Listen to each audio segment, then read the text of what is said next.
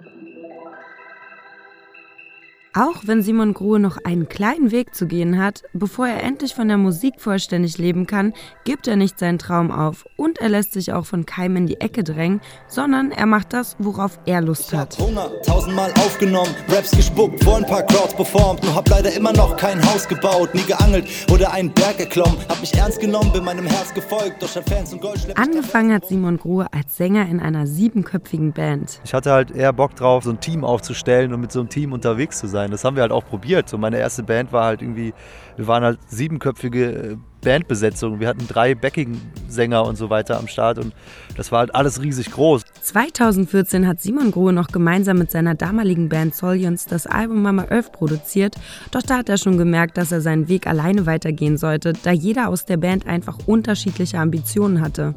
Ab diesem Zeitpunkt beschritt Simon Grohe seine Solokarriere alleine.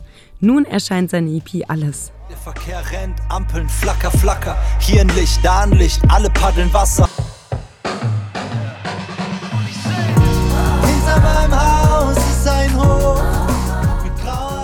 Fassade. Eine, ist eine bunte Mischung aus gesanglichen Geschichten, Songs, die eher gesangslastig sind und, und Songs, die halt, wo es halt um Rap geht, einfach radikale Brechgesang, Action. Und ähm, das Soundbild ist auch eine sehr moderne Fusion. Also ich bin weg von dem sauberen, analogen, warmen Bandsound hin zu auch äh, auch ein bisschen getriggerte Samples und, und irgendwie 808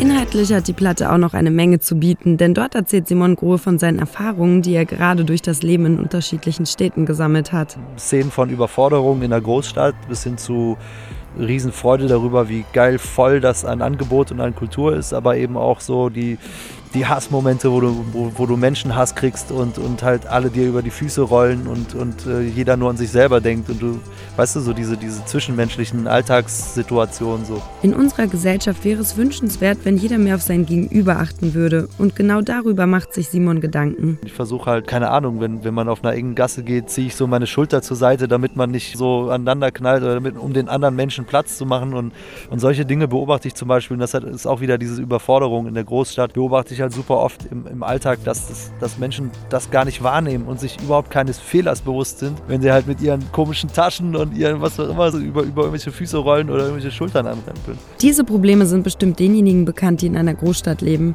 Bei dieser reflektierten EP wäre doch eine Chartplatzierung wünschenswert. Leider ist es bei uns in der Gesellschaft so, speziell auch in Deutschland so, dass du halt äh, die Relevanz eines Künstlers anhand seiner Zahlen und, und Einschaltquoten misst und eben nicht an, dem, an der Diversität, an dem Talent, an dem Potenzial und an dem Tiefgang oder an dem, weiß ich nicht, an der Haltung oder so. Und das vermisse ich halt sehr. Das finde ich halt sehr, sehr schade. Und deswegen ist mir ehrlich gesagt völlig scheißegal, ob einer irgendwie krass in den Charts unterwegs ist oder nicht. Die Quoten müssen stimmen, wie man es aus dem Fernsehen kennt, aber auch in der Uni.